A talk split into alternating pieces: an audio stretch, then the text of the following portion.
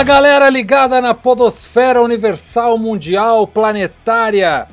Voltamos tinindo com o episódio 32 do Eixo que o Pariu, aquele podcast que chuta o balde da mesmice para falar dos clubes que nós somos apaixonados, as marcas, os escudos e as torcidas de fora do eixo Rio-São Paulo, sempre muito bem acompanhado dos meus irmãos de alma, Léo Gomide e Elton Serra, que daqui a pouco já vão dar o ar da sua graça.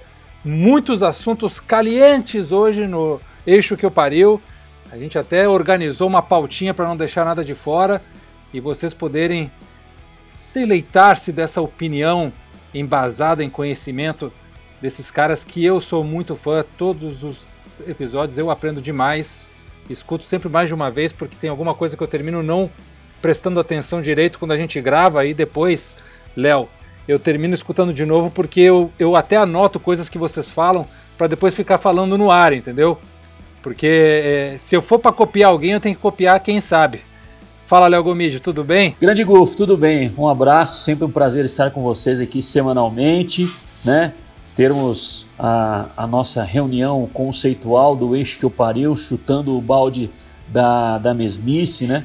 falando é, do futebol de uma maneira mais ampla, né? muitos assuntos do episódio 31 para esse episódio número 32. Né? A gente discutiu, debateu é, no episódio anterior a questão da demissão dos técnicos, né? caíram o Eduardo Barroca no, no Coritiba, né? teve também outros técnicos que acabaram sendo demitidos depois da gravação é, do nosso episódio. Então, hoje, mais uma vez, a gente vai ter que comentar a respeito desse, desse assunto, né? É, infelizmente, né? Porque falamos do, do Barroca, né? E agora temos de falar do, do esporte, do Atlético Paranaense. Tinha também a chegada do Thiago Largue no, no Goiás em substituição ao ao Ney Franco, né? É, a gente procura debater temas mais positivos, né? Que sejam com um teor mais elogioso. É claro que temos exemplos elogiosos também no futebol brasileiro, mas continuamos no, no círculo vicioso. E olha, Léo, teve terremoto na Bahia hoje, as coisas ficaram agitadas por lá e terminou derrubando o nosso querido Elton Serra, mas como ele é um herói, ele é um cara que resiste até eventos da natureza. Ele veio aqui de volta nos ilustrar com seu conhecimento, nosso filósofo. Fala, meu querido Elton Serra, tudo bem? Um abraço para você, Gufo, um abraço, Léo, um abraço para quem está ouvindo a gente nessa edição 32 do Eixo que eu pariu. Pois é, terremoto na Bahia em pleno 2020, nada, acho que nada mais pode acontecer, né? Torço muito para que não aconteça um maremoto, porque estamos aqui com esse belíssimo litoral. Então, se 2020 já teve, já deu suas cartas, que termine por agora, porque terremoto na Bahia é algo muito raro, né? Não, não é aquele terremoto, mas para quem está acostumado apenas a chuva, sol, acho que deu para assustar. Mas tem coisa assustando mais aí, viu, Gufo, do que o terremoto na Bahia, que é o futebol brasileiro que a gente vai falar aqui. Pô, não deu nem para misturar a caipirinha assim, Elton. Deixa ali a Bota a caipirinha e deixa o terremoto dar aquela batida nela para ela ficar no ponto. Pois é, derrubou. O terremoto derrubou um monte de coisa aqui. Tem, tem imagens de supermercados, as gôndolas caindo, com as mercadorias caindo no chão. As pessoas assustadas porque não sabem o que, é, que é, está acontecendo, não, não estão acostumadas, né?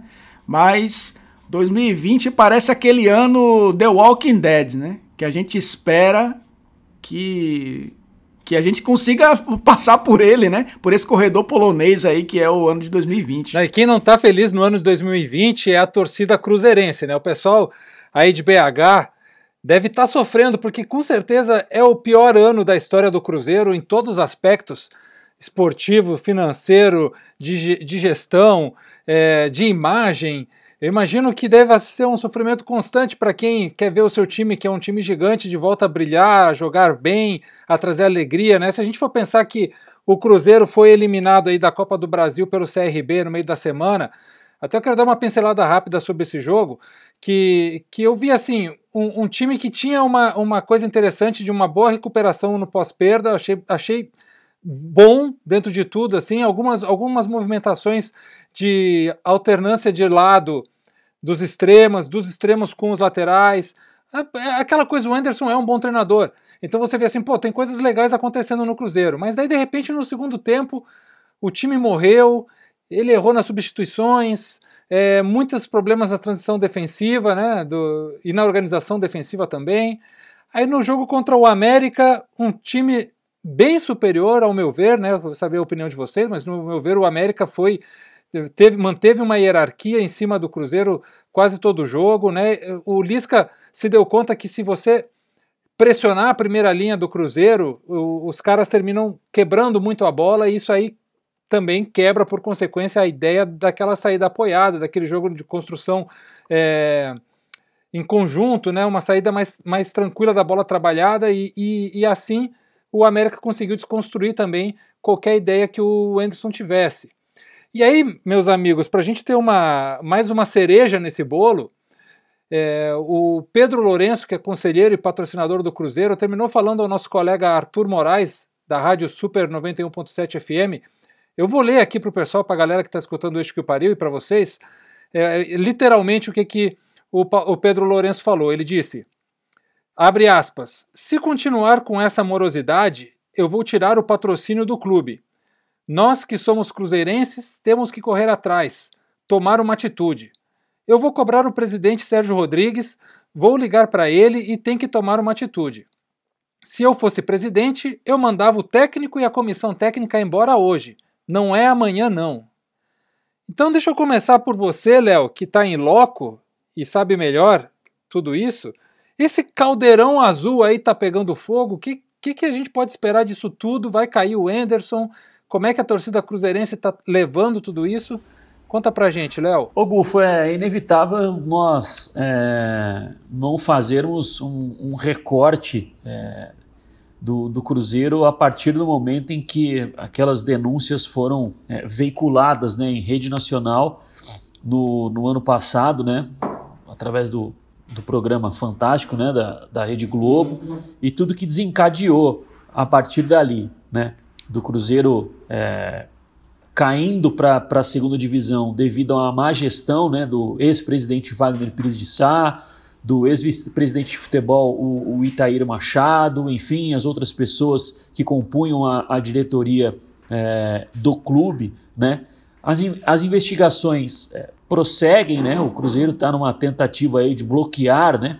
É, as contas bancárias dos, dos dirigentes, tentar reaver dinheiro que o Cruzeiro é, acredita que, que foi é, tirado do clube de, de forma é, ilícita, né, ilegal, mas isso aí é um trabalho a ser desempenhado pela Polícia Civil, pelo Ministério Público, enfim, não é nosso papel aqui é, apontar culpados, até porque não temos acesso aos documentos e não temos também conhecimento jurídico é, para tal, mas a partir dali o, o clube entrou numa, numa espiral é, de, de más notícias e de, de uma administração que, apesar agora de ter um, um presidente eleito, né, que é o Sérgio Santos Rodrigues, é, sempre tem algum capítulo da política envolvido em meio ao, ao futebol. Né? E aí o futebol que eu falo é o que acontece dentro das, das quatro linhas, porque no início do ano o Cruzeiro foi dirigido por um grupo gestor que apostou na permanência do, do Batista.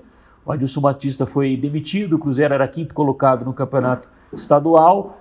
Foi o Adilson Batista que perdeu por 2 a 0 para o CRB na partida de ida, válida pela, pela Copa do Brasil, né?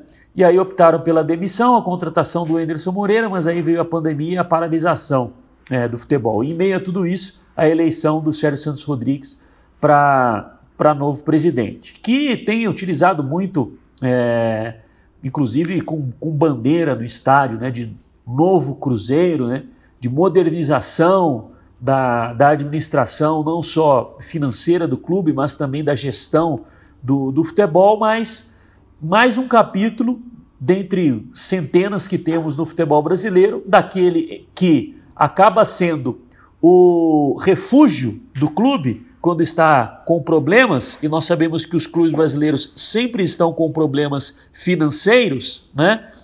O Cruzeiro viu aquele a quem, a quem ele recorre como refúgio, que é o, que é o Pedro Lourenço, como você destacou, né, na aspa aí que você disse da entrevista à Super, é, alfinetar, criticar, pedir a cabeça do técnico. E aí o clube fica naquela faca de dois gumes. Né? O Cruzeiro está hoje em uma situação em, que ele é quase que dependente de um empresário para sobreviver em termos econômicos, financeiros, fazer a roda girar, ter fluxo de caixa, né? E aí, como, como responder a esse, entre aspas, investidor? Se estivesse numa situação em que tivesse caído para a segunda divisão apenas porque a bola não entrou na casinha, mas financeiramente estivesse bem, o patrocinador ia lá tecer essas palavras numa entrevista, né? O presidente poderia muito bem dar de ombros falar assim: bom, é insatisfação dele como torcedor, o barco aqui vai seguir porque eu acredito no trabalho do técnico. Só que não dá para desassociar a administração dele ao dinheiro do Pedro Lourenço. Né? Para o Cruzeiro hoje é uma situação muito difícil. Então, qual é o peso da declaração? O quanto isso inflama os torcedores? E acabou inflamando, né? Da, da noite do último sábado, quando o Cruzeiro perdeu para o América, para o início já dessa semana. Né? Muitos torcedores adotam a corrente de quem põe o dinheiro. Porque sem o dinheiro, talvez o clube não sobreviva. Ah, então é melhor escutar quem põe o dinheiro. Então, independente do que fizer o Sérgio Santos Rodrigues, pode ser uma contrariedade para alguns torcedores do que ele quer que realmente seja feito. Porque o que ele quer que seja feito é que quem põe dinheiro seja a voz ativa. Mas espera aí, a voz ativa tem que ser do presidente ou de, ou de quem põe um dinheiro? E aí, Gufo, é algo que eu sempre falo aqui nos veículos que, que, trabalho, né? É, o futebol ainda por muitos ele é visto, administrado e, e também avaliado é, com é, preceitos, com, com atitudes e com o, o conhecimento né, diferente do que empresas de pessoas que põem dinheiro nos clubes fazem na vida particular. Porque vamos fazer um exemplo genérico aqui. Ele é dono de uma rede de supermercados. Aí vamos supor que ele troca um diretor de vendas, alguém, sei lá, qualquer outra nomenclatura, mas alguém importante dentro é, da engrenagem da empresa. E aí, de um mês para outro, a empresa tem um certo, uma certa queda de arrecadação. Não vai vir ninguém criticar o, o, o Pedro Lourenço por queda de arrecadação, porque ele é o dono da empresa. Né? Ele não sofre pressão política, ele não toma atitudes é, baseadas na pressão política. Ninguém vai bater na porta lá da sala dele na empresa e falar assim: pô, Pedro, tivemos queda de rendimento, né? Não vai porque ele é o dono. Então, as diretrizes da empresa, ele com certeza traça, planeja e executa, né? É, de uma forma baseada em números, em pessoas capacitadas e sem precipitação. Né? Um mês para ele de queda nas vendas não quer dizer que o ano inteiro dele será de queda nas vendas. Farão uma leitura. O que aconteceu? O mercado desaqueceu? É...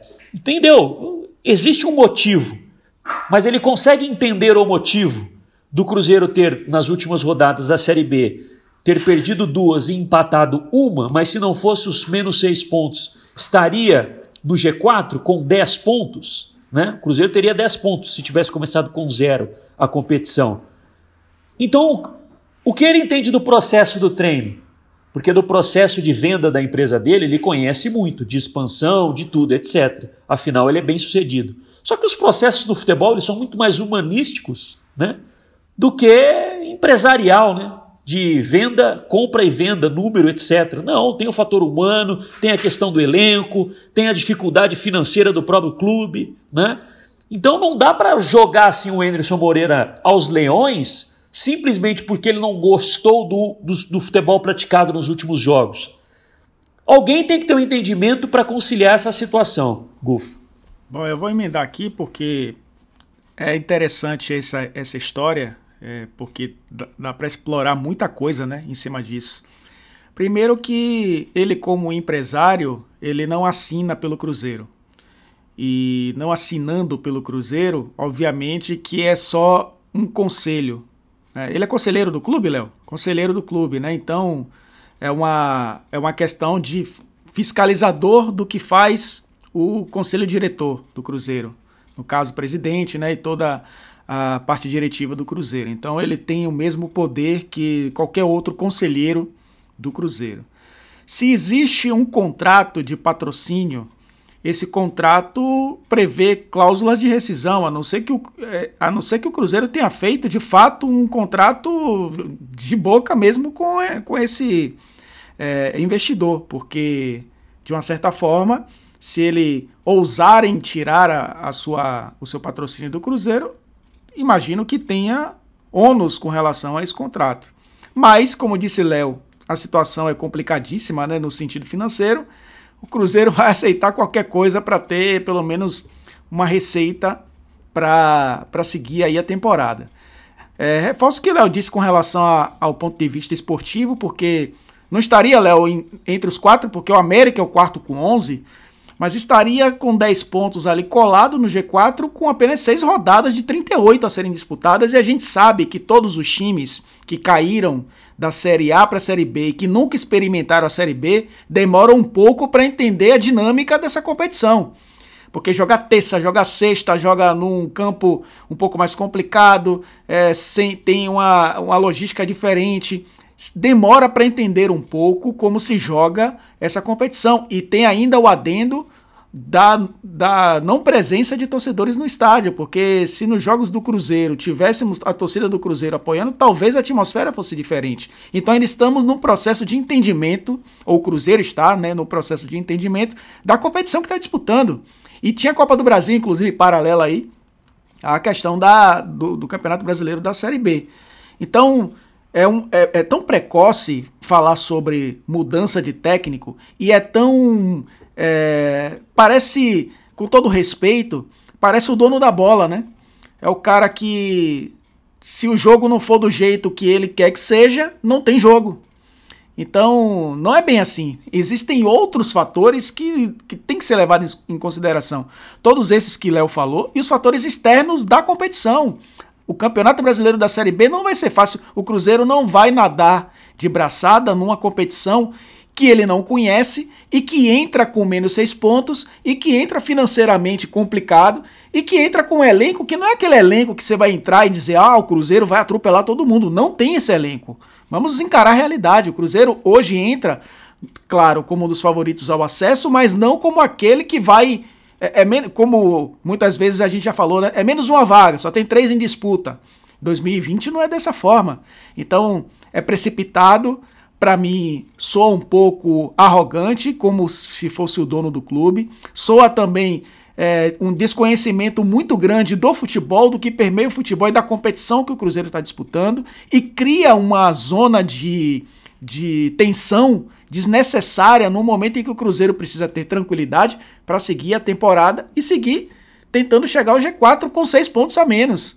E assim, a gente tá. O Cruzeiro é tão um, um, um buraco que você não conhece o fundo que podem surgir outras denúncias, que podem surgir outras situações, essas situações serem levadas à FIFA, enfim, e o Cruzeiro se complicar mais ainda, porque a gente não sabe o que é que pode acontecer, tem muita coisa ainda que está sendo investigada dentro do clube. Então, o momento não é esse de, de colocar o, uma pressão desnecessária no início de campeonato. E aí eu faço um parêntese. É, eu não entendi o porquê, é, com todo respeito aos colegas de imprensa, dar espaço a um conselheiro, como qualquer outro, a diferença é que ele é patrocinador, para ele, no espaço de, de um veículo de comunicação, detonar o próprio treinador. É tudo bem que ele tem direito, como qualquer outro torcedor, se a rádio abre espaço para os torcedores falarem. Mas a gente sabe quem é que está falando, né? A gente sabe que é um conselheiro do Cruzeiro, a gente sabe que é um patrocinador do Cruzeiro, um mecenas, enfim. É uma situação totalmente desnecessária que a diretoria vai ter que lidar com inteligência. É, um, é uma gestão de crise que o futebol acaba colocando para esses é, cartolas toda semana. E é mais uma que vai ter que ser administrada aí pela diretoria do Cruzeiro com um cara que paga as contas praticamente, né? Todas as contas do Cruzeiro aí nos últimos meses. O Elton tem muita razão com o assunto de que clubes grandes que caem pela primeira vez não estão preparados para os jogos da segunda divisão. A segunda divisão é o campeonato mais difícil do Brasil, ele é muito duro em todos os sentidos. E antes da gente passar para o próximo assunto, só, Léo, se você puder nos dar um, um, um, assim, um panorama rápido sobre como é que está o anímico da torcida da Raposa, né? Porque é, é, aquilo que eu falei, eu imagino que, que a pressão das pessoas com o clube deva estar tá sendo enorme, porque não vem nenhuma satisfação do outro lado, né? É, pois é, Gu, foi o que eu falei, né? É, a, as declarações elas acabam inflamando um pouco o, o torcedor, né?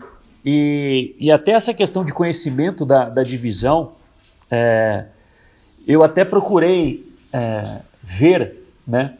É, por exemplo, como quando o Internacional caiu e disputou a Série B em 2017, nessa altura da, da competição, por conta da punição do Cruzeiro, que entrou com menos seis pontos, né, e hoje teria dez, é, o Inter havia somado apenas um ponto a mais do que o, o Cruzeiro é, somou até aqui na Série B, repetindo, contando que o Cruzeiro não tivesse perdido seis pontos devido a uma punição por não pagamento de empréstimo de jogador é, da gestão ainda anterior à anterior, né, que era da a gestão do Gilvan de Pinho Tavares, que foi bicampeão do brasileiro com o Cruzeiro, etc. Né, a taça está lá, né, o torcedor guarda a recordação com carinho, né, e que sempre foi uma pessoa próxima né, ao, ao empresário. O Cruzeiro chegou a essa situação de menos seis pontos Sendo que a comissão técnica atual, ela não tem nada a ver com essa história. Se o Conselho Deliberativo fosse mais atuante, o Cruzeiro talvez não estivesse na, sua, na situação que está hoje, na Série B. Sendo que a comissão técnica não apita em nada na política do clube. O Cruzeiro está na Série B hoje muito por conta da omissão de Conselho Deliberativo, que deixou o clube ser devastado no ano passado e no ano retrasado pela ex-gestão do Wagner Pires de Sá, quando eles que deveriam fiscalizar mais o dinheiro do clube, agora querem fiscalizar o trabalho de campo. Não, meu amigo, se você tivesse fiscalizado lá atrás, o clube talvez não estivesse na segunda divisão do futebol brasileiro. Né? Por isso que eu falei de reconhecer processos e entender dos, dos processos, na verdade. Né? Mas não. Então, é, é, há uma divisão, Gufo, há uma divisão. Se demite, se não demite. É, eu vi opiniões de até jornalistas que, que são cruzeirenses, mas não trabalham na, na, área esportiva, então por isso nem não, não se furtam de, de se de se disserem, dizerem cruzeirenses, né? Já vi opiniões mais contra a demissão do que pró demissão, porque sabe que o contexto atual do clube, né, não é culpa somente do, do Anderson Moreira, ok, a gente pode avaliar dentro de campo, ainda não, falta, faltam algumas coisas, isso é óbvio, isso é óbvio, né? não é passar pano para o Anderson Moreira.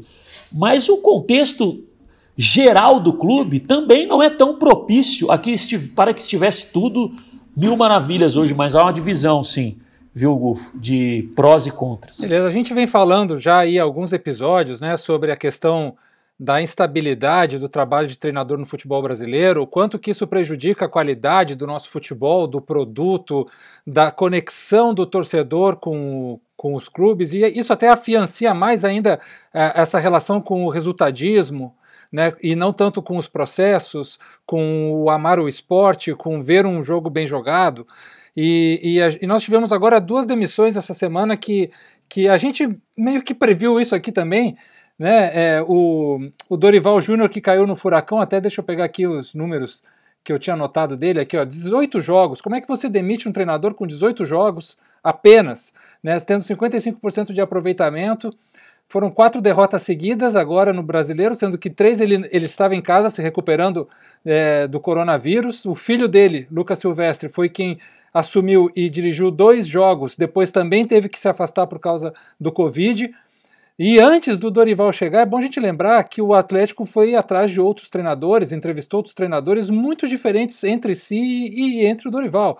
Se falou com o Miguel Ángel Ramírez, do Independente Del Valle, com Ariel Roland, se fez proposta para o Rogério Ceni, se sondou o Domenech Torrent, que está no Flamengo agora. Ou seja, é, o que, que o Atlético Paranaense quer? O que, que o Atlético Paranaense quer, aonde ele quer chegar e o que, que se espera? né? Porque o que foi feito agora, ao meu ver, foi um grande erro. E nesse mesmo embalo, aí, Elton, antes de eu chamar você, a gente vai também lembrar do Daniel Paulista, né? O treinador do esporte, que também foi demitido com apenas 17 jogos, 45% de aproveitamento, né? Caiu na Copa do Nordeste por Fortaleza, mas agora na Série A foram, teve uma vitória, um empate e, se eu não me engano, duas ou três derrotas. Ou seja, um desempenho em pontos normal para um time como o esporte, com o elenco do esporte. É, o que, que a gente podia esperar mais disso? Né? Eu, eu separei aqui umas aspas do Daniel Paulista para ler para a galera sobre o que ele falou sobre a demissão dele e que tem muito a ver com o que nós falamos aqui constantemente no Eixo que o Pariu. Abre aspas para o Daniel Paulista.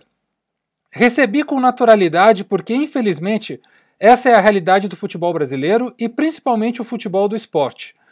É por essas e outras que a gente entende porque o clube está numa situação como essa. Clube que cede às pressões e é muito influenciado e toma muitas decisões precipitadas. Elton Serra, você que vem sempre sendo muito cirúrgico nas suas análises sobre a situação dos treinadores e, e, o que a gente sempre colocou aqui, como é que você observa essas duas demissões e essa máquina de moer treinadores que é o futebol brasileiro? Ufo, é, primeiro com relação a, a Dorival, é... Aliás, os dois têm menos jogos do que a gente tem de edição de Eixo que Pariu, né? O que significa realmente que são pouquíssimos jogos para se trabalhar. É uma... E com, uma, com uma pandemia no meio, né? E uma com pandemia, pandemia no meio, meio ainda, né, Elton? A diferença é que a gente não parou. E olha que a gente não parou e mesmo assim a gente chegou a 32 edições.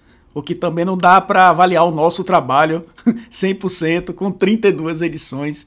De qualquer forma, aí é quase metade do ano, né? Mais da metade, aliás, do ano. E o, Atlético ele fez a parte dele que se esperava dentro da competição estadual, né, no Campeonato Paranaense, apesar da, da pressão que o Coritiba deu ali no final. E começa o Campeonato Brasileiro. É, a gente, claro, vai contar aí o jogo é, que, que foi realizado no fim de semana, né? Mas o Atlético Paranaense tem quatro derrotas no campeonato e quatro derrotas absolutamente naturais, se, você, se nós olharmos os, os contextos dos jogos. Né? Não foram derrotas onde o Atlético foi, é, digamos, é, vendido né, pela, pelo que apresentou o adversário. Derrotas naturais de um início de trabalho que o, o Atlético acho que até pesa muito mais contra o Dorival a questão de não ter usado grande parte dessa equipe antes da pandemia. Então, assim, ele meio que deu uma acelerada no trabalho dele depois da pandemia, porque não tinha é, o que fazer, né? Porque no início, é só para a gente recordar, tinha a equipe sub-23 jogando o campeonato estadual e o Atlético estava concentrado na disputa da Copa Libertadores. Então o Atlético tinha essa, essa é, prioridade, enquanto o time sub-23 jogava o estadual. Então o Dorival fez pouquíssimos jogos antes da pandemia. É, e aí volta para para o, o, campeonato brasileiro, né? Volta a reta final do estadual e o campeonato brasileiro. Não dá para você tirar muita coisa do que o Atlético apresentou. E olha que a gente até discutiu algumas vezes aqui a questão das ideias do Dorival, né? O que queria ele, utilizando inclusive alguns jogadores da divisão de base, tentando fazer um time mais propositivo, é, tentando é, ainda manter alguns elementos deixados é, pelo Thiago Nunes, mas colocando a sua cara, e a gente sabe que isso demora um pouco, isso não é de uma hora para outra. É mais uma demissão com o selo dirigente do futebol brasileiro, assinada né, essa rescisão, essa demissão pelo Petralha, que a gente sabe muito bem que também tem aquela coisa de que se não está no meu gosto, a gente vai ter que mudar. É, com relação ao esporte, a declaração do Daniel é simplesmente é, um atestado de que ele fez um movimento erra errado na carreira em 2020. Porque se ele já sabia que era uma bagunça, se ele já sabia que o esporte era assim, porque ele aceitou sair do confiança, de onde ele conseguiu fazer uma Série C muito boa e que começava a temporada também apresentando um bom futebol. Tem, tem a Série B do Campeonato Brasileiro a ser disputada, ou tinha a ser disputada, para ir para um clube que é maior, claro, que tem uma estrutura maior, mas que viveu uma situação financeiramente muito complicada. De, o, o, Daniel Paulista foi eliminado na Copa do Nordeste, mas disputou quadrangular do rebaixamento no Campeonato Pernambucano.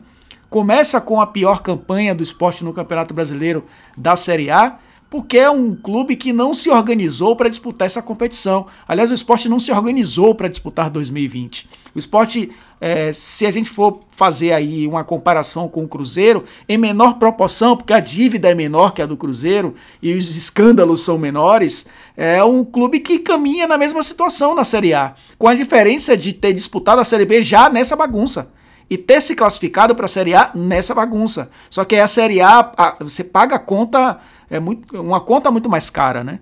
E o esporte está pagando cedo. Não é a mesma coisa do Atlético, né? Que tem estrutura, que tem, que vem aí de bons resultados nas temporadas anteriores, que conseguiu é, manter uma base, mesmo perdendo muitos jogadores de ter aí a tranquilidade antes da pandemia de se concentrar apenas numa competição e de dar o tempo ao treinador para ele fazer o seu trabalho. Os 17 jogos do Dorival e os 17 do Daniel são 17 jogos de maneiras totalmente diferentes. 17 jogos do Dorival interrompidos aí pela pandemia e pouquíssimos antes dela, não dava não davam nenhuma referência de como seria o Atlético no Campeonato Brasileiro. Os 17 jogos de Daniel é, com o, o, elenco que o esporte tem, com o que ele pôde apresentar ao longo dessa temporada, nos dá a exata noção de que ele é o menor culpado nessa história toda, mas é o culpado de ter aceitado entrar nessa bagunça. Diferentemente do Dorival, que entrou no clube estruturado. Então, é, são demissões com números parecidos, é, situações talvez parecidas, dentro da Série A do Campeonato Brasileiro, mas com movimentos de escolhas diferentes. Dorival deu tiro certo, tá indo para um clube que poderia de novo catapultar a sua trajetória dentro do futebol brasileiro, que se perdeu aí ao longo dos seus últimos trabalhos, né? E o Daniel Paulista viu também no esporte a mesma situação, só que escolheu um clube que não ia dar esse respaldo, essa base frágil que poderia ruir a qualquer momento, como ruiu agora. E aí a gente vê pela escolha, a própria escolha do esporte, né? A tentativa do Jair Ventura, que estava há muito tempo parado, que é um técnico que surgiu como promissor, que fez um bom trabalho no Botafogo, já não foi tão bem no Corinthians, não foi tão bem no Santos, e vem no esporte aí também a possibilidade de dar uma guinada na sua carreira, como pensou o Dorival com relação ao Atlético. A diferença é que o Jair Ventura vai viver a mesma situação de Daniel. Vai encontrar um clube grande, um clube de massa, um clube de muita cobrança, um clube de história, de tradição e que tem sim com os trancos e barrancos, condições de se manter na Série A, mas que não dá a mínima condição real dele fazer um trabalho que o credencia aí a fazer o esporte jogar melhor, né, do que jogava com o Daniel Paulista, dadas todas essas situações que vive o clube. Léo, é, você já trouxe aqui, né, que em BH já está bem dividida a questão da permanência do Anderson, né, mesmo com todas essas ameaças aí de quem tem é, o cheque na mão, mas é, é inevitável a gente trazer essas demissões, colocar o Anderson nesse moedor, né? Provavelmente ele será moído em breve, porque a pressão é muito grande. Qual a sua opinião sobre essas demissões aí no Furacão, no esporte, né? O Atlético Paranaense que agora tem uma Libertadores pela frente também, a gente vai falar sobre isso um pouquinho ali, daqui a pouco. Mas fala aí, Léo, o que, que, você acha disso tudo? Ô Gulfo, se, se nós fizermos é, uma, uma análise sobre os 20 clubes da, da Série A do, do Campeonato Brasileiro, é, a gente coloque o esporte e o, e o Ceará, é, talvez com o esporte alguns degraus acima do, do esporte, né? O esporte vem aí de, de problemas financeiros já há anos que, que não tomam uma, uma atitude mais é, sensata e até certo ponto drástica para recuperar o clube né, é, financeiramente. A política do esporte ela é também é, muito atribulada, né, tem diferentes grupos políticos ali dentro do, do Leão da Ilha do, do Retiro ali, o que difi, dificulta né, para cada presidente que acaba assumindo o time pernambucano. É, hoje o Ceará é um time mais sanado financeiramente e, e, que tem um orçamento maior do que o esporte, mas em, em termos de, de, tamanho, são dois clubes é, bem, bem similares, né? o esporte e o Ceará. E aí onde eu quero chegar? Porque o esporte, para colocar o Daniel Paulista, demitiu o Guto Ferreira, que acabou sendo contratado pelo Ceará porque o Enderson resolveu aceitar a proposta do Cruzeiro. E aí o Enderson, o Guto, perdão, ele chega no Ceará, claro que tem excepcionalidade do ano, pandemia, que ainda não acabou, viu, moçada? Pandemia ainda continua. É... E é campeão da Copa do Nordeste. E aí a gente se pergunta, bom, por que que para um clube mais ou menos do mesmo tamanho ou do mesmo tamanho do que o esporte, que é o Ceará, e que hoje está melhor em termos de adequação financeira, né? O fluxo de caixa, o, o, que, o que arrecada e o que gasta está em melhor situação do que o esporte, mas por que dentro de campo, sabendo inclusive que foi o Guto quem subiu o esporte, por que, que ele serve para o Ceará e não serve para o esporte? Porque aí o substituto dele, depois de 15 jogos, o esporte também resolveu concluir que ele também não serve. Né? Bom, mas se não serve o campeão da Copa do Nordeste pelo Ceará, se não serve o substituto dele, por que, que agora o Jair Ventura será aquele que vai ser o, o, o novo é, salvador da pátria no, no esporte? O problema é muito mais complexo, né? E o que não agradava no Daniel Paulista para os dirigentes? Obviamente, exclusivamente os resultados. Né? Porque se, se fosse avaliar qualquer outro teor do trabalho, qualquer outro vertente do trabalho, eles não deveriam saber, não devem saber como avaliar, porque não souberam avaliar nem o do Guto, né?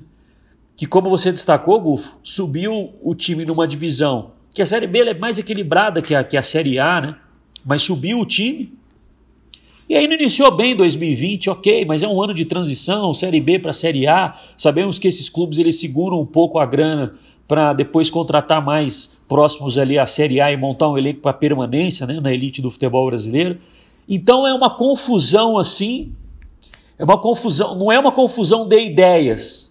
Na verdade, é uma confusão de falta do que, é, de norte, de, de planejamento.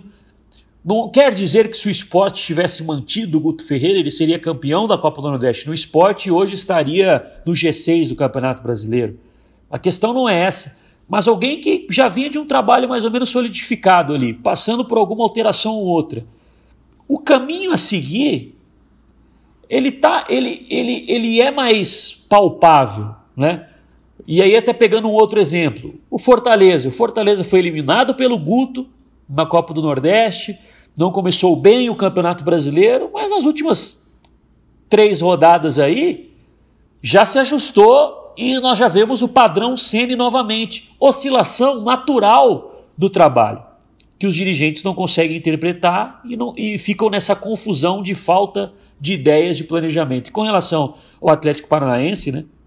A gente fala muito aqui, né? A gente gosta muito de falar da questão conceitual, né, do futebol, né? Gufo, Elton, quem nos ouve aqui no Eixo que eu pariu, sobre como é interessante a gente pegar trabalhos mais longevos dos técnicos e ver como eles vêm moldando os times com diferenças de comportamentos táticos que a gente via antes e não vê agora. Só que os trabalhos no Brasil eles são, eles são interrompidos a cada 10, 15, 20 jogos que, os, que o famoso padrão de comportamento, né, como se diz conceitualmente, para quem já fez cursos a respeito de tática no futebol, quais são os padrões de comportamento de um time, como ele quer se defender, como ele quer atacar, quais são os princípios ali que ele, que ele utiliza quando está com e sem a bola. Acaba que com tanta demissão, a gente não vê padrão nenhum nos times. Os técnicos não conseguem é, instituir mecanismos ali visíveis de um jogo para outro, vencer jogo. Não, não é que precisa rezar uma cartilha e cada um jogar de uma forma. Mas existem ali comportamentos que a gente sabe que a gente vê frequentemente em alguns times, em que esses comportamentos ou eles ajudam sempre para conquistar uma vitória ou evitar uma derrota. Só que a salada de técnicos é tão grande que agora a gente não sabe quais serão os próximos padrões de comportamento do esporte, não sabemos qual será o próximo padrão de comportamento do Atlético Paranaense, apesar do Atlético Paranaense até ter uma cartilha desenvolvida dentro do clube da questão do jogo CAP, né?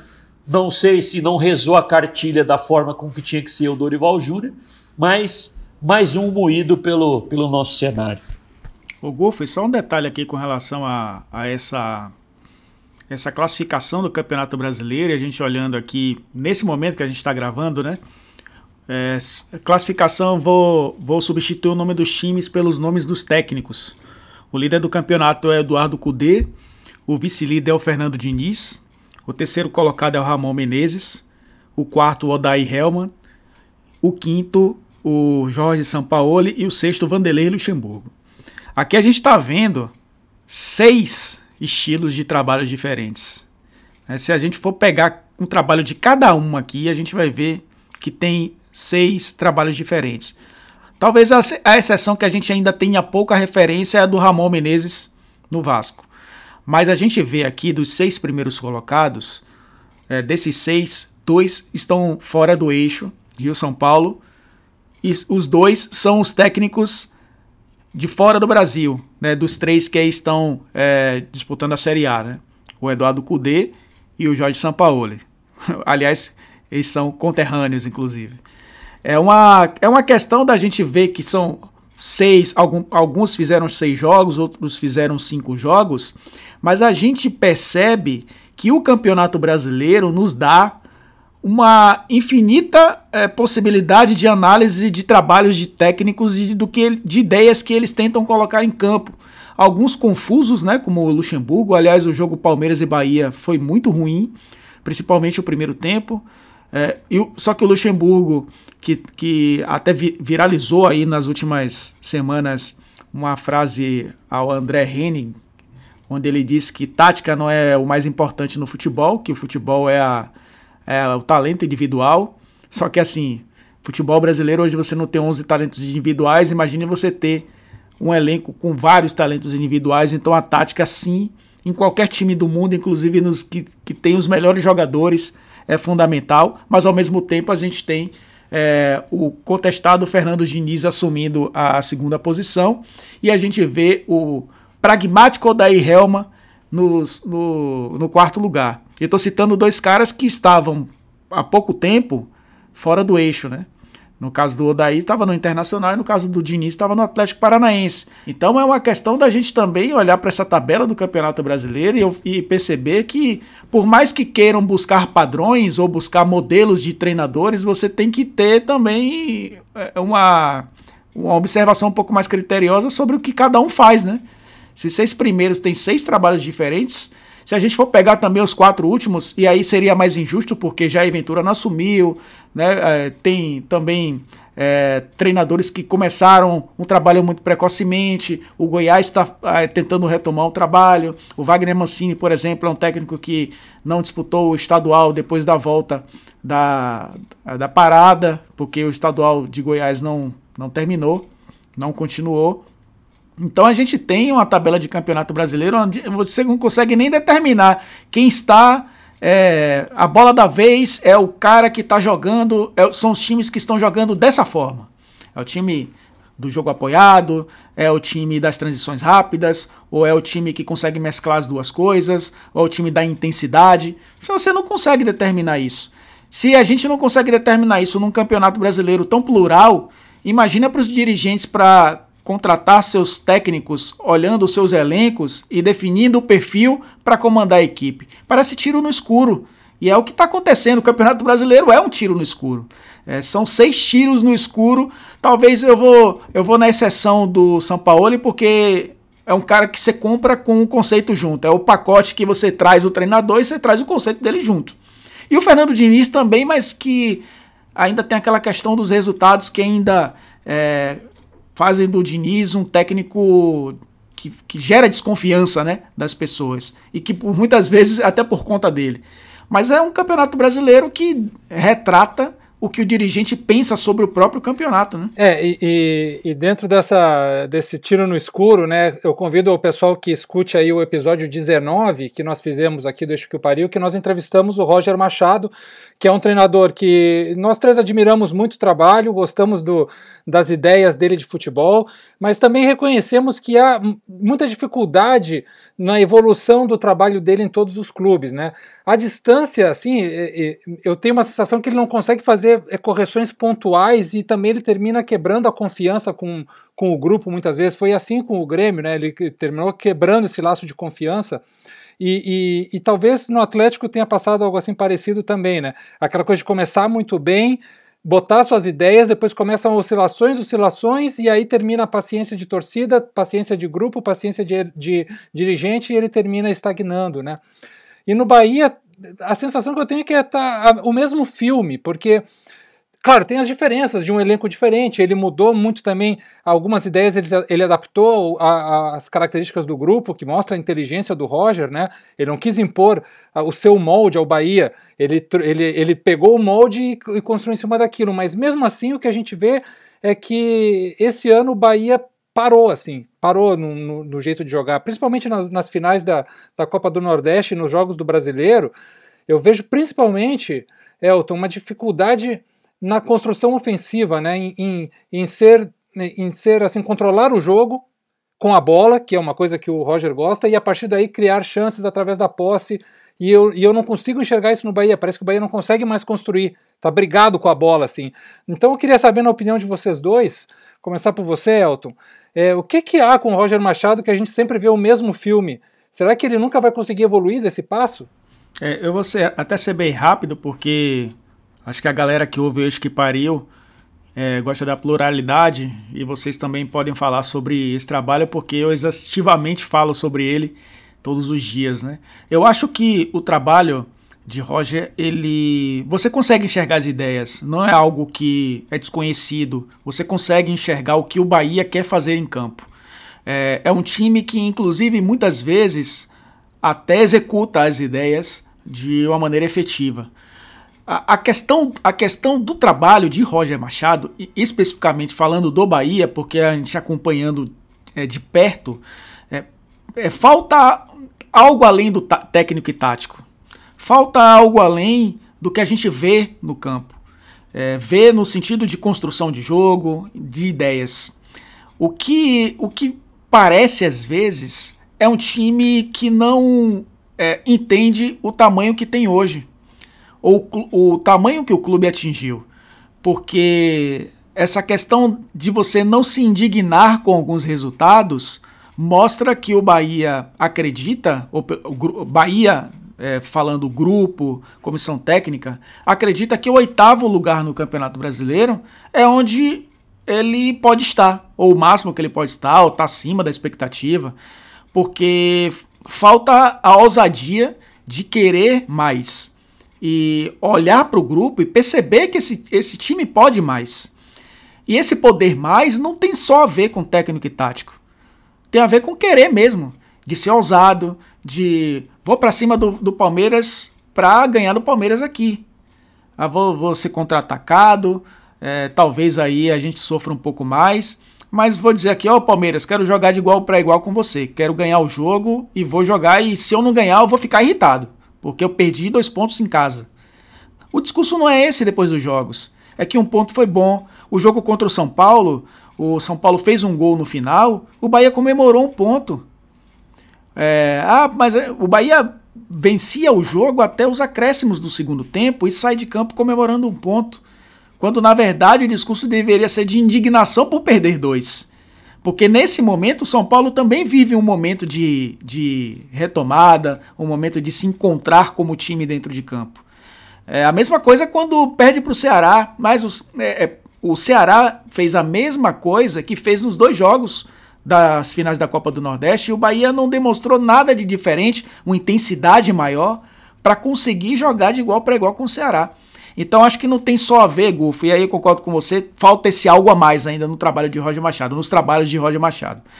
Falta ainda ter o, aliar o técnico e tático, que a gente consegue enxergar dentro de campo as ideias claramente, com o querer um pouco mais, assim, com um pouco mais de, de, de voracidade, né?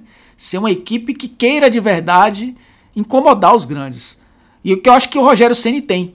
Rogério Ceni tem isso que talvez falte ainda nos trabalhos de Roger Machado.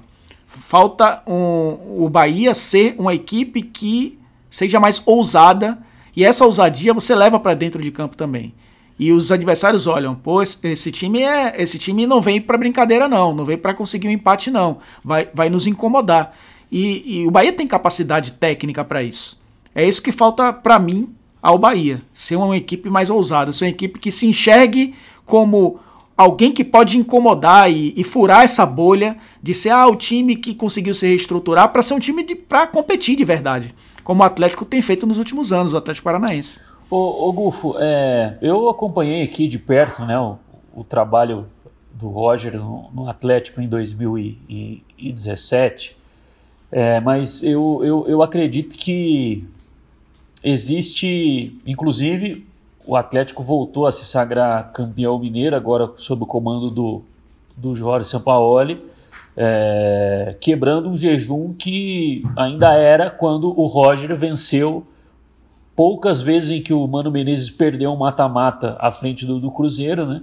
na final do Mineiro de 2017. Até então, antes desse título do Atlético com o Rory Sampaoli, o último a ter sido campeão com o Atlético tinha sido tanto estadual como qualquer outro título, tinha sido o Roger com o Mineiro de 2017 e jogando um futebol é, interessante.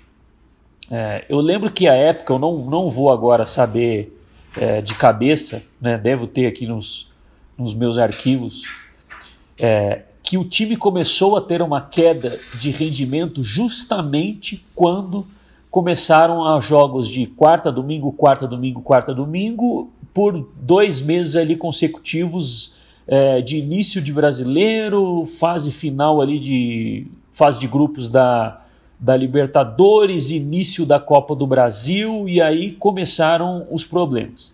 E havia uma, para mim, na minha opinião, ali, havia uma leitura equivocada de que o Atlético tinha um time para brigar por todas as competições. E não tinha. O Atlético não tinha elenco para buscar o título do Brasileirão, buscar o título da Libertadores, buscar o título da Copa do Brasil.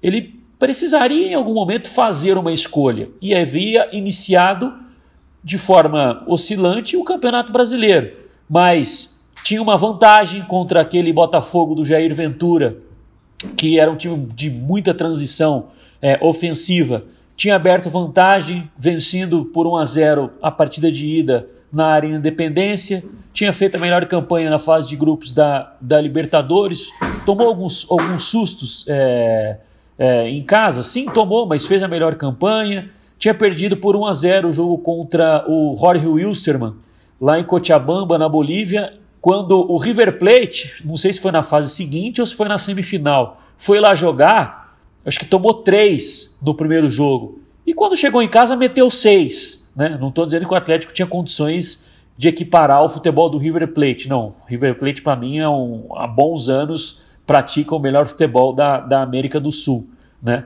Então, havia uma leitura equivocada, porque o time tinha o Fred, o time tinha o Robinho, o time tinha é, o, o, jogadores mais tarimbados mais conhecidos. Começou o ano com o Prato também no elenco, mas depois ele foi vendido para o São Paulo. Então, o Elias chegou naquele ano. É, então, a questão da saída dele, eu acho que foi muito mais por uma leitura equivocada de que era um elenco é, completo em todos os setores e de que poderia brigar por todos os títulos, do que por falta de desempenho. Quando, inclusive, uma das últimas entrevistas coletivas dele, me recordo como se fosse hoje, eu fiz essa pergunta para ele depois da vitória contra o Botafogo. Porque quando o time estava meio que na dúvida ali, foi lá no, na final contra o Cruzeiro, ganhou 2 a 1 um. O time estava meio oscilante, é, pegou esse Botafogo à época, que era elogiado né, pela rapidez dos contra-ataques, dominou o Botafogo na Arena Independência e fez 1 a 0 e se eu não me engano o Rafael Carioca tinha sido expulso, algum jogador tinha sido expulso. Ficou com 10 um bom tempo do jogo, um bom tempo do segundo tempo. E eu perguntei para ele na coletiva, assim, foi meio que uma pergunta meio que assim, o Roger, é, seu time parece que escolhe os jogos em onde o desempenho vai subir, né? E ele até deu uma risada à época tal, falou: não, não existe isso de escolher jogo, todo jogo é importante pra gente, etc. Mas era a impressão que passava, que nas competições mata-mata, opa, peraí, é mais acessível pra gente. Não sei se era dos próprios jogadores, se era do próprio Roger, enfim. Que o desempenho não era o mesmo do início do Campeonato Brasileiro.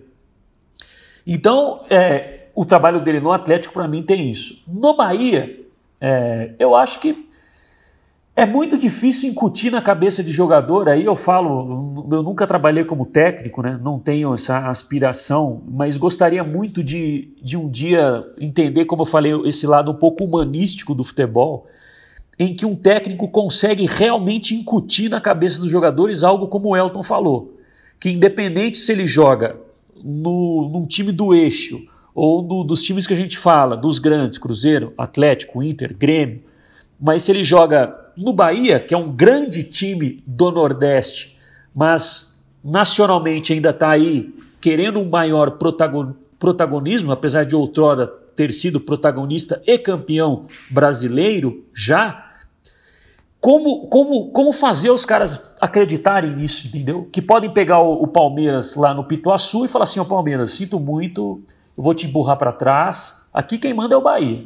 Vai lá para trás. Eu sei que isso depende do trabalho do técnico, mas como fazer os caras pensarem nisso, como por exemplo o Rogério Ceni consegue no Fortaleza. Só que aí eu acho que tem muito do que era o Rogério quando atleta. Ele sempre foi um cara, né, e aí eu cobri o São Paulo um tempo, posso falar, né, não com total propriedade, mas conversando com setoristas mais experientes, de que ele é um cara líder nato.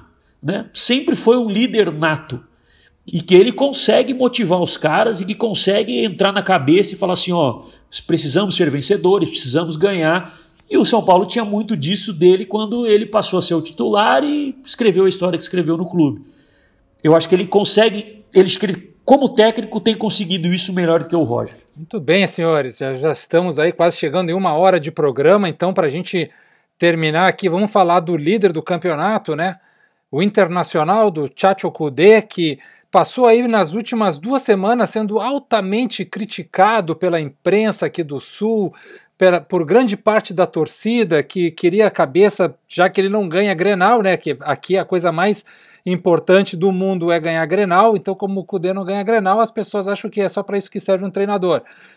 Só que o, o, Inter tem sido o time mais consistente, mais regular desse campeonato brasileiro, não só porque converte em pontos os seus desempenhos, mas a gente vê ideias interessantes. Nesse, nessa vitória, por exemplo, contra o Botafogo, eu vi um internacional é, dono do, do jogo, controlando as ações do jogo, como há muito tempo eu não via, e controlando com a posse, controlando com boa movimentação, com bom posicionamento, é, o vai e vem do Lindoso, às vezes cravando entre os zagueiros, às vezes subindo mais a linha, né, o Bosquila fazendo uma movimentação muito interessante entre linhas, né, Thiago Galhardo, que não é um centroavante, com a inteligência de fazer muitas vezes o movimento de falso 9, ou seja, o que a gente vê é que sim, há jogadores que compraram ideia, as ideias do Kudê, mas ele conseguiu articular um modelo de jogo que vem dando frutos. Né?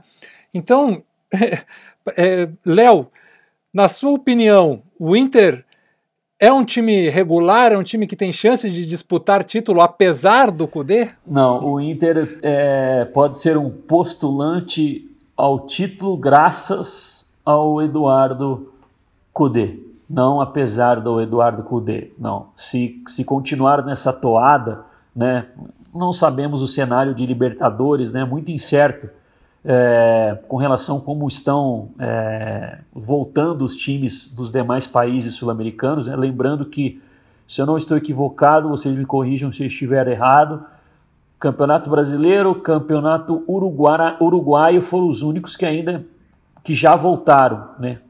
Que já voltaram. Então, os demais países sul-americanos ainda nem a bola ainda nem rolou, então não dá para fazer projeção nenhuma do que é o futuro da Libertadores. Mas pensando em Campeonato Brasileiro, o Inter, hoje, nós podemos dizer que pelo desempenho, é, é um time que, que vai dar trabalho, né? Se vai brigar pelo título até o final, não temos bola de cristal, mas o desempenho atual do Inter nos sugere que vai ser um time difícil de ser batido no Campeonato Brasileiro. E aí, Gufo, é, entra também uma questão que é, pouca gente se atenta, o torcedor vem com aquele jargão é, popular e completamente equivocado de que, ah, mas o jogador de futebol só faz isso, ganha, tem salários é, milionários. Queria ver se ele acordasse às sete, pegasse um ônibus e tivesse que é, trabalhar oito horas para reclamar que joga de quarta e domingo. Não, gente. É,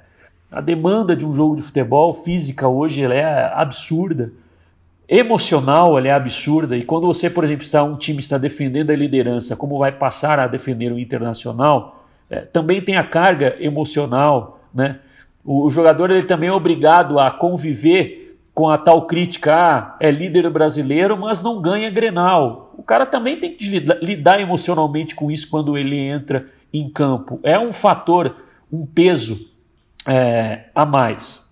Mas é um time muito interessante, né? E, e, e eu, eu, acho algo bem que foi bem característico tanto do jogo contra o Atlético, que venceu por 1 a 0 como esse contra o Botafogo, como o Inter ele inicia a partida num ritmo em que o adversário talvez é, não é que não esteja preparado, mas não esteja esperando, né?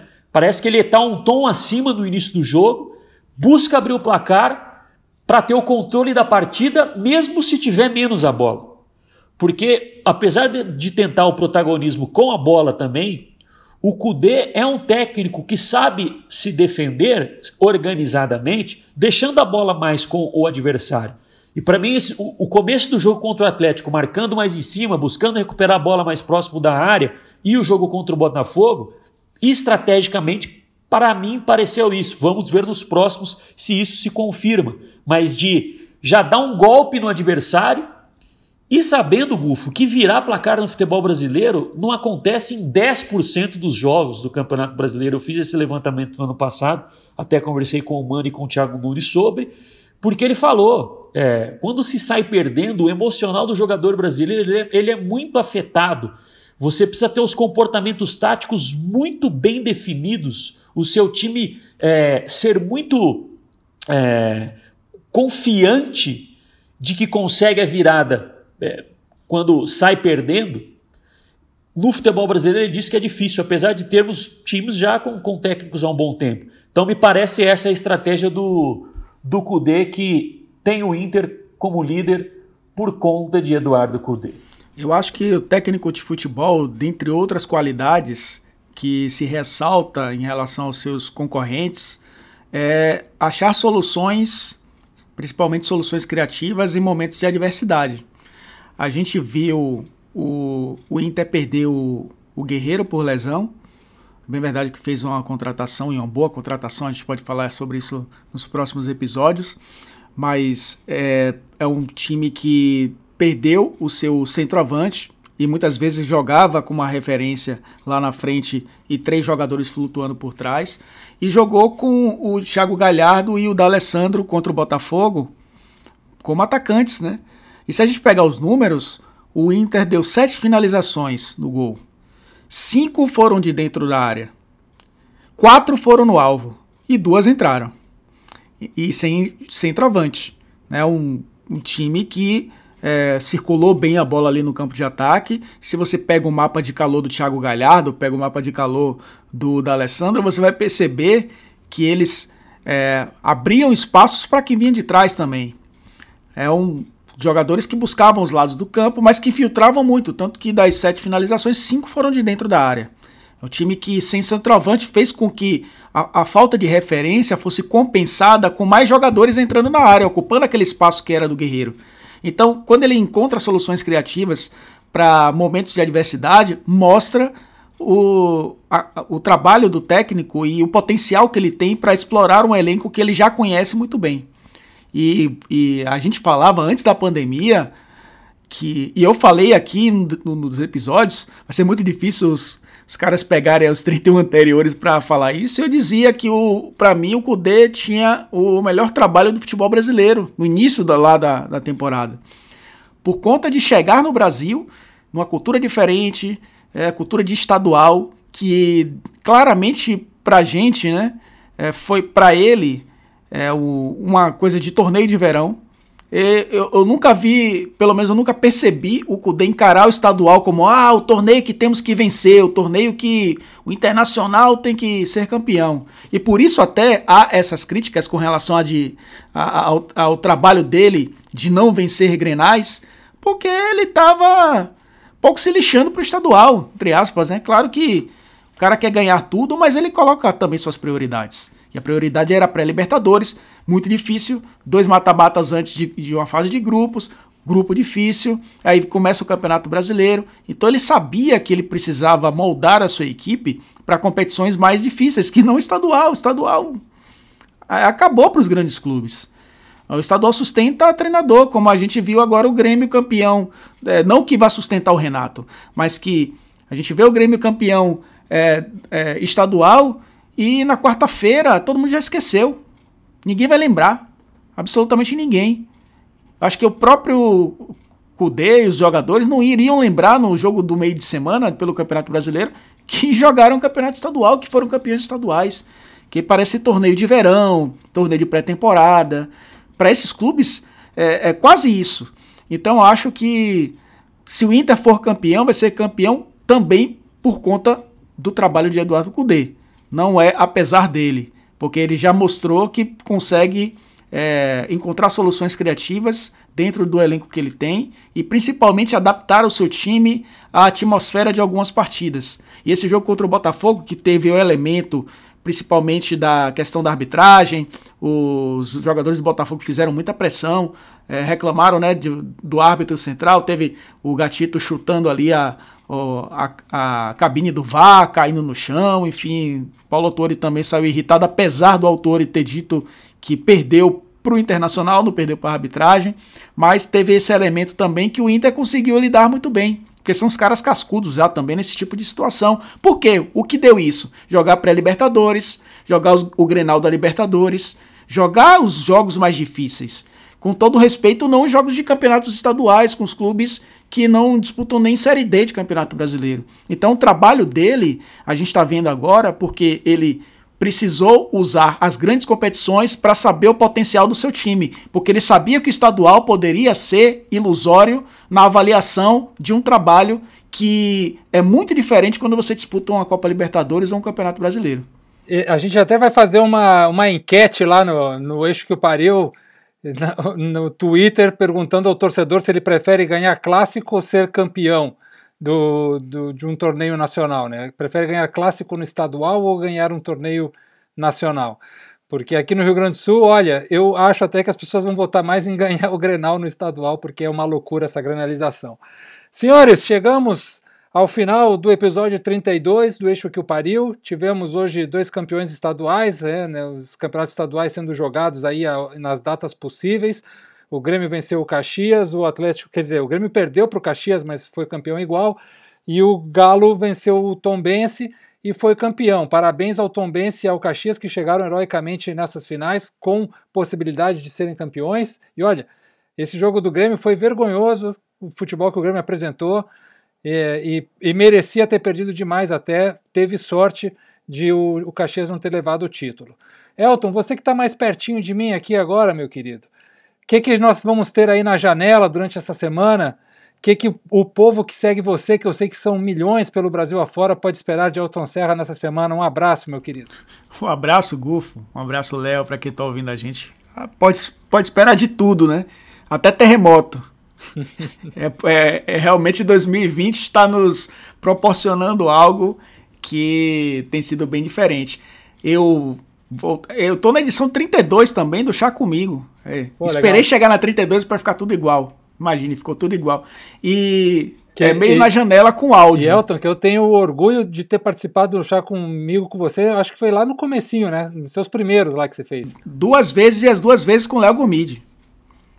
Então já era o protótipo do eixo que eu pariu dentro do, do Chá Comigo. Foi a Gênese. É, duas vezes os dois participaram do mesmo episódio, duas vezes, e um deles para falar do, da contratação de Roger Machado, porque vocês dois haviam acompanhado o Roger tanto no Atlético como no Grêmio, né? Então é, é uma semana de Bahia e Flamengo, inclusive, que é, pode ser aí, quem sabe, um divisor de águas no trabalho de Roger Machado no Bahia. Se vencer e vencer bem, já dá aquela empolgação e aquele revival de 2019, quando o Bahia venceu o Flamengo de Jorge Jesus por 3 a 0 jogando o fino da bola, uma das poucas derrotas do Jorge Jesus no comando do Flamengo, aquele time de Roger Machado. Mas também, se não conseguir vencer, se perder, hoje é um confronto direto, os dois têm o mesmo número de pontos, aí volta aquela história de mudança de treinador que tem rondado o Roger Machado desde a volta e desde a final da Copa do Nordeste e também a gente espera não falar sobre demissões de técnicos no episódio 33, meu caro Gustavo Fogaço. Um abraço a você, um abraço a Léo, um abraço para quem está ouvindo a gente. Com certeza, porque o que a gente quer também é que o Bahia, que é um clube que tem acertado tanto nas suas decisões fora de campo, também acerte nas em relação ao campo e que as coisas fluam aí de um, de um jeito positivo. Axé para você, meu querido Elton. Agora tem um cara aqui que vai sofrer muito hoje porque vai ter que sair do paraíso em que estava repousando, curtindo uma vibe positiva, uma vitamina D, esticando um, um espetinho, botando uma carne no fogo. Léo Gomide, um abraço, meu querido, e o que, que você tem a dizer aí sobre esse paraíso que você aproveitou essa semaninha de descanso? Gulfo, um grande abraço, sempre um prazer estar ao seu lado, ao do Elton Serra também, dos nossos fiéis ouvintes aqui que estão crescendo do, do Eixo que eu pariu. Muito legal a interação do pessoal também nas, nas redes sociais. Pois é, esses dois últimos episódios, 31 e 32, eu, eu gravei aqui.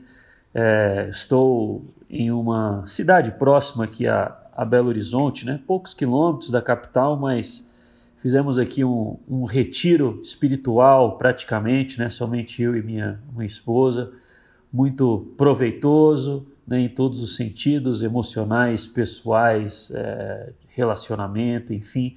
Bom para pensar um pouquinho na, na vida e, e, e, colocar as prioridades nos devidos lugares, viu, viu Gufo? É, acho que foi, acho que foi, acho que o, o principal foi isso, rever as prioridades, ver o que realmente é prioridade na, na nossa vida e, e como a saúde emocional tem que estar em primeiro plano. E a semana foi boa por, por causa disso. Eu acho que é bom quando a gente coloca um olhar dentro de si um pouco mais do que quando estamos na correria do, do dia a dia na, na capital. E só para fazer um registro aqui, é, quem sabe em breve a gente consegue detalhar mais um pouco, né? Que a Série B hoje tem como líder o, Cuiabá, né? E muita gente se fala no Brasil da escassez né, de, de trabalhos, de ideias. Eu acho que vale uma menção aqui honrosa ao trabalho do Marcelo Chamusca até aqui no Cuiabá. Não é líder por acaso. Time que busca jogar futebol na, na Série B, bem interessante. Quem ainda não viu o Cuiabá, assista. Né? Não assista pensando que você vai ver o Liverpool ou vai ver o, o PSG ou o Bayern Munique. Atente-se que é um clube da segunda divisão do futebol brasileiro, mas que coloca a redonda no chão e tenta progredir buscando passes. É legal de ver o Cuiabá jogar. Quem sabe a gente bate uma ideia aqui com, com o Marcelo Chamusca em breve, que já passou aí pelo, pelo Vitória. Né? Subiu, subiu o Ceará, inclusive, né? quando o Ceará subiu em 2017, depois não caiu mais. É, então, uma dica aí para a moçada ver um pouquinho do Cuiabá. Bom trabalho de Marcelo Chamusca, um grande abraço. E a pandemia ainda não acabou, se cuidem, usem máscara evitem aglomeração, muito álcool gel nas mãos, tomem banho, enfim. Fiquem asseados para que possamos sair dessa o quanto antes. O Gufo, é, Léo fez, eu já me despedi, já tinha me despedido, mas Léo ele fez que nem Vanderlei Luxemburgo, né? Levou o time dele para Atibaia em momento de crise para tentar reaglutinar aí a equipe para voltar com tudo aí para as competições. A Atibaia de Léo Gomide. O Luxemburgo que já não levou, não levou o Atlético para Atibaia porque era longe, mas porque tinha a cidade do Galo, inclusive morou alguns dias na, na cidade do Galo. E quando esteve no Grêmio também não teve a oportunidade de levar para Gramado, por exemplo, né? para tentar fazer a, o, o, time jogar melhor. É, é, baixou por fechou aí no Léo Gomide, viu? É, eu fico feliz quando. Para fico... levar a equipe aí, para reforçar um pouco. Eu fico feliz quando os meus amigos se dão bem com as suas, suas digníssimas, porque é no amor que as coisas acontecem, né? Então fico muito feliz por você, Léo, por você também, Elton, e pra, por todos os que estão escutando o Eixo que Pariu. Amem-se, porque é só isso que salva o mundo. Mas também é importante ficarmos em casa. Amigos, a pandemia não acabou. Se, sigam se cuidando, sigam se atentando ao isolamento, ao uso de máscara e todas as medidas necessárias para que a gente possa passar por essa etapa o melhor possível e que vocês continuem, claro, curtindo o eixo que o pariu, que é o podcast que chuta o balde da mesmice e sempre traz para vocês a, a, brilhante opinião de Elton Serra e Léo Gomide e eu aprendendo com esses dois monstros do jornalismo esportivo. Então voltamos a semana que vem. Fiquem bem, fiquem em casa. Sobe o som, Elton. Um abraço.